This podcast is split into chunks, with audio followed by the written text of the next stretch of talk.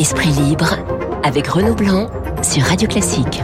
Esprit libre avec Franz Olivier Gisbert. Bonjour Franz. Bonjour. À chaque jour son sondage. Aujourd'hui celui euh, d'Ipsos hein, pour euh, le Parisien. Macron toujours en tête avec 25% euh, d'intention de vote et derrière c'est très très serré. Valérie Pécresse et Marine Le Pen 16%. Zemmour lui est en embuscade à 14%. Franz, Valérie Pécresse confirme sa, sa dynamique. Ça peut le faire? Bien sûr. enfin, en tout cas, pour l'instant, le Parisien, le Point, Paris Match et, compagnie, hein, on, est, comme l'a dit euh, David, David Abiker, en pleine euh, pécrissomania. Alors, il faut se méfier des sondages, puis je dirais, il faut aussi se méfier des journalistes, parce que les sondages, parce qu'ils s'épuisent à courir derrière une opinion changeante, versatile, avec en plus le risque d'une abstention massive de certaines catégories de la population, les seniors par exemple, et, une abstention qui fausserait ensuite les résultats du scrutin, comme on l'a vu au, au municipal, euh, qui ont euh, assuré la victoire des escrologistes. Euh, pardon, excusez-moi, ma, langue est encore fourchée. Des, des victoires des dans plusieurs villes. Donc, il faut se méfier des journalistes parce qu'ils ont tendance à suivre les sondages aussi. Il faut se méfier des journalistes. Et, ils ont tendance à considérer que les sondages sont gravés dans le marbre, alors qu'on l'a vu, ils changent tout le temps. D'où les erreurs de jugement des plus importants parfois pontifiants d'entre nous, euh, la liste de leurs erreurs de, prévision est très très longue, et d'ailleurs on va pas la donner parce que sinon on y passerait euh, toute la journée. Les, grands journalistes parisiens sont des boussoles à l'envers, très souvent. Et, jusqu'à cette semaine, ouais, ils nous annonçaient la victoire de Macron, c'était plié, la preuve disait-il, tous les sondages lui donnent une large avance, et ben si ces sondages continuent à être favorables à Pécresse, ben, ils vont, vous allez le voir, rapidement tourner Kazakh et tous nous prédire la victoire de Pécresse. C'est une hypothèse sérieuse, mais je réponds à votre question. Rien n'est encore joué. À quatre mois de l'élection, tout peut encore arriver, mais je crois que nous aurons d'ailleurs une idée plus claire.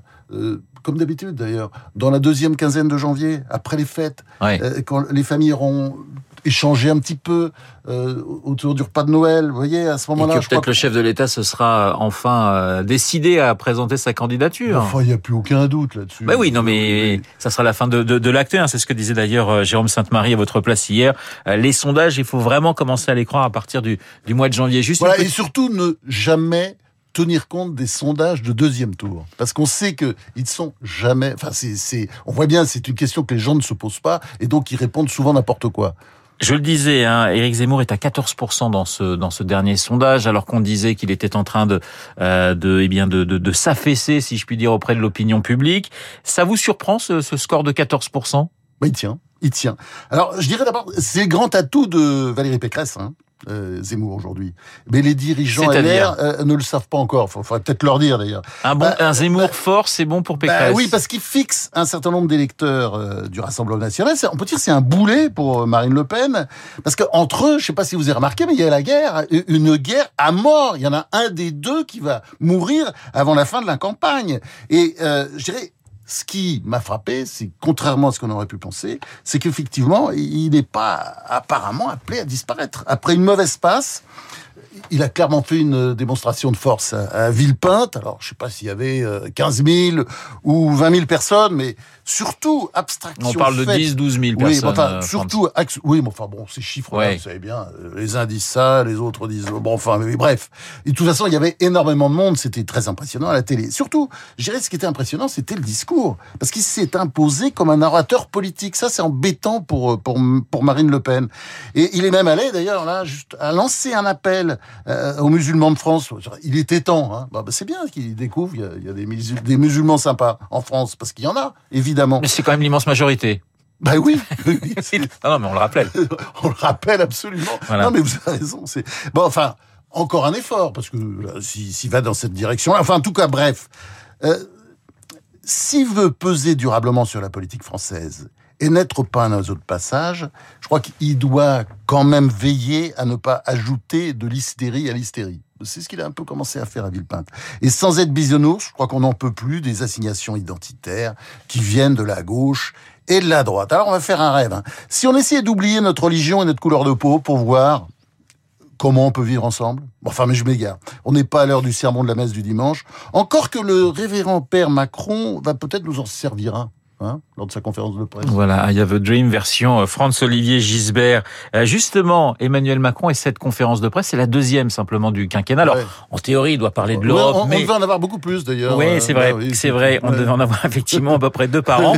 Alors, il va parler évidemment de, de l'Europe, mais pas seulement. On va l'interroger sur sur d'autres questions. C'est pas trop votre tasse de thé ces ces grandes conférences de presse à l'Élysée, bah, Ce sont des messes ce sont des messes et, franchement, il n'en sort jamais grand-chose. Alors c'est vrai que du temps du général de Gaulle, c'était autre chose, mais euh, il y avait quelque chose de pathétique à voir tous ces journalistes applaudir euh, le président, le général président, quand il avait fini euh, sa conférence de presse. Bon, là, bon, qu'est-ce qu'il va nous parler? Il va nous dire, parler de l'Europe. la France prend la présidence et puis il va nous faire quelques moulinets. Mais alors, moi, ce qui me frappe, c'est quand même aujourd'hui, c'est que clairement, Macron est un magicien.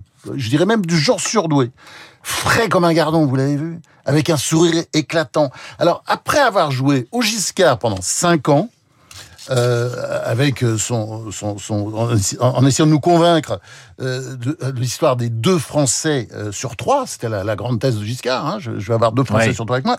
Voilà maintenant qu'il fait son Chirac. Hein, empathique euh, avec les Français devant les caméras de télé, des petites risettes, un petit mot sympa pour les électeurs qu'il rencontre. Bon, et dans la dernière phase, je crois qu'on peut parier, ça a peut-être commencé d'ailleurs avec cette conférence de presse, qui va faire son Mitterrand.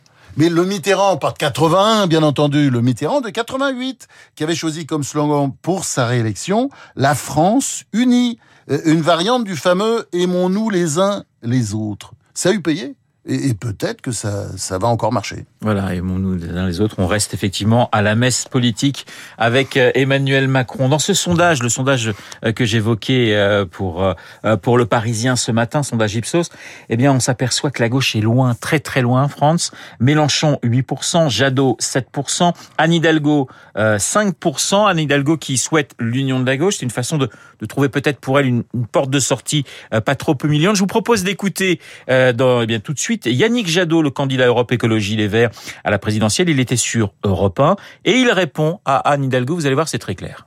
J'ai écouté comme tout le monde Anne Hidalgo. Elle prend acte de l'impasse de sa candidature, sa difficulté à ce que euh, les idées qu'elle porte percent dans l'opinion publique. Il y a une volonté de sortir de l'impasse par euh, une idée surprise c'est pas le choix des écologistes. Je ne participerai pas à une primaire de la gauche parce que l'élection, c'est dans quatre mois et demi. Il faut être un peu sérieux. Il faut être un peu sérieux, dit Yannick Jadot euh, ce matin. Ah bah, il est pas sympa. Hein. Mais pourtant, la seule chance pour la gauche de s'en sortir, c'est de faire l'union. Bah, c'est évident, c'est évident. Mais bon, il est peut-être un peu tard, comme il le dit, mais enfin, il est vraiment pas sympa.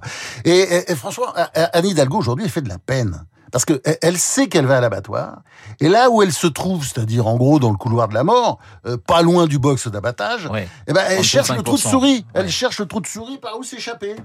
Et je crains pour elle qu'elle ne trouvera pas. Effectivement, c'est un peu tard. C'est un peu tard pour faire les primaires de la gauche, surtout quand la gauche n'est pas d'accord sur son programme, comme l'a rappelé à juste titre François Hollande. Alors on peut se demander euh, si euh, l'initiative d'Hidalgo, qui n'est pas aidée par le PS, hein, ne va pas tout simplement accélérer la dégringolada la dégringolada. juste un mot quand même, euh, avant qu'on passe à un autre thème, sur euh, Jean-Luc Mélenchon, qui a fait un meeting assez remarqué euh, dimanche. Ouais, c'est un, bon orateur, d'ailleurs. C'est l'autre bon orateur avec Zemmour de cette campagne. On le disait, alors effectivement, il est toujours entre 8, 10, mais bon, il arrive à, maintenir, j'allais dire, ce socle, et il reste la figure de proue de la gauche française. Ah bah c'est clair. Mais il a un petit peu raté de son pari d'il y a une dizaine ou une vingtaine d'années, qui était de devenir à un moment donné le grand chef de la gauche. Il s'est passé un truc, sans doute parce qu'à un moment donné, euh, il s'est beaucoup rapproché des islamo-gauchistes, il s'est enfermé et euh, du coup, bah évidemment, ça crée des problèmes avec les socialistes qui sont un petit peu euh, à l'écart, qu'il aurait pu embringuer comme. Mais voilà, il, s'est passé une chose, c'est-à-dire qu'il est arrivé avec un projet très clair. Je vais rassembler toute la gauche à un moment donné, et finalement, il ne, il ne rassemble qu'une partie de la gauche, une petite partie, vous avez raison, aujourd'hui, c'est la partie la plus importante, mais c'est quand même une petite partie. Quand on voit les sondages, ça n'est quand même pas grand-chose. Oui, il était un peu, effectivement, il, fait, il ferait à peu près la moitié du score qu'il avait réalisé euh, il y a il y a cinq ans. Le coup de gueule. enfin, attends, ce ne sont que, des, sondages, et nous sommes que changer. Ne soyons pas des journalistes comme les autres qui suivent les sondages. Essayons d'être un peu intelligents. Oui, c'est ça. Attendons. Les journalistes, oui, ce que vous êtes en train de me dire, François. Ben oui, Merci. absolument. Merci beaucoup. Euh, on va passer au, à votre coup de gueule. On quitte la politique française. Coup de gueule ce matin de Franz-Olivier Gisbert contre Amnesty International. Expliquez-moi pourquoi. Alors moi, je suis pour les droits de l'homme, évidemment. J'étais prêt, bien sûr, à participer à la campagne annuelle d'appel à signature lancée par Amnesty International en faveur des personnes emprisonnés, persécutés dans leur pays. Bon, je lis la liste. Rien à redire. Il y a un avocat égyptien détenu pour avoir défendu des dissidents. Euh, il y a évidemment la lanceuse d'alerte chinoise Zhang Zan, que nous connaissons tous, qui est emprisonnée, torturée, etc. Il y a euh, la militante saoudienne Nassima El Sada. Bon, allez, je pourrais continuer longtemps. Mais à, propos de cette militante saoudienne, justement, la, direction d'Amnesty International a, protesté contre la rencontre la semaine dernière entre Macron et Mohamed Bel Salman, le, prince héritier d'Arabie qu'on appelle d'ailleurs ordinairement MBS. Il est accusé d'avoir été le commanditaire de l'assassinat en 2018 du journaliste saoudien Jama Khashoggi, bien connu pour ses convictions islamistes affirmées. Bon, je ne vais pas exonérer euh, MBS, mais permettez-moi simplement de m'interroger. Amnesty International déteste en effet les dictatures ou les démocratures dès lors qu'elles sont pro-occidentales. C'est-à-dire, si vous êtes le pire salaud et que vous combattez l'Occident, vous avez toujours une, chance, une petite chance, mais une chance, de ne pas être épinglé par Amnesty International. C'est très intéressant parce que euh, on peut considérer Amnesty comme une organisation hémiplégique, ce qui souvent ne voit que d'un œil, par exemple. Elle n'a pas d'excuse euh, dans l'affaire que je vais vous signaler, parce qu'elle connaît, pour l'avoir combattu, la violence du régime d'Erdogan qui emprisonne et torture à court de, oui, oui, à tour de bras, y compris euh, des militants d'Amnesty International. Et si, si l'on compte les Kurdes de Syrie massacrés impunément par l'armée turque, Erdogan a fait quand même plus de morts que MBS, héritier du trône saoudien. Et sur l'Arménie, c'est là que je voulais en venir, qui fait l'objet d'attaques sporadiques des Azéris, qui sont les fondés des Turcs, le silence d'Amnesty International est littéralement assourdissant comme celui de la presse bien pensante. D'ailleurs, pourquoi? Parce que les Arméniens sont chrétiens et proches de notre civilisation? Je n'ose pas le croire. C'est pourtant la raison la plus plausible, et c'est ce qu'on appelle tout simplement de l'indignation sélective. En un mot, commençant, le fatalisme des droits de l'homiste à la Amnesty internationale sur l'Arménie, objet d'incursions continuelles et proprement abject, des, incursions continuelles de turco-azéri. C'est abject, oui, et je crois que le même le mot est faible. Juste une petite parenthèse, il nous reste 40 secondes. France, vous aviez parlé de l'Arabie Saoudite et, du prince héritier. Euh, vous savez que West Side Story sort euh, cette semaine euh, dans tous les écrans du monde. Bah, il n'y en aura pas pour l'Arabie Saoudite ni pour les pays du Golfe, parce que dans le film, il y a un transgenre, donc ça, impossible du côté du côté du prince héritier. On va quand même le voir. Oui, c'est pas le prince héritier, d'ailleurs, c'est plutôt la, la, la l'espèce d'oligarchie religieuse euh, qui, qui, a un grand pouvoir en Arabie Saoudite. Mais vous savez, les Saoudiens, euh, ils sont intelligents, ils sont comme nous.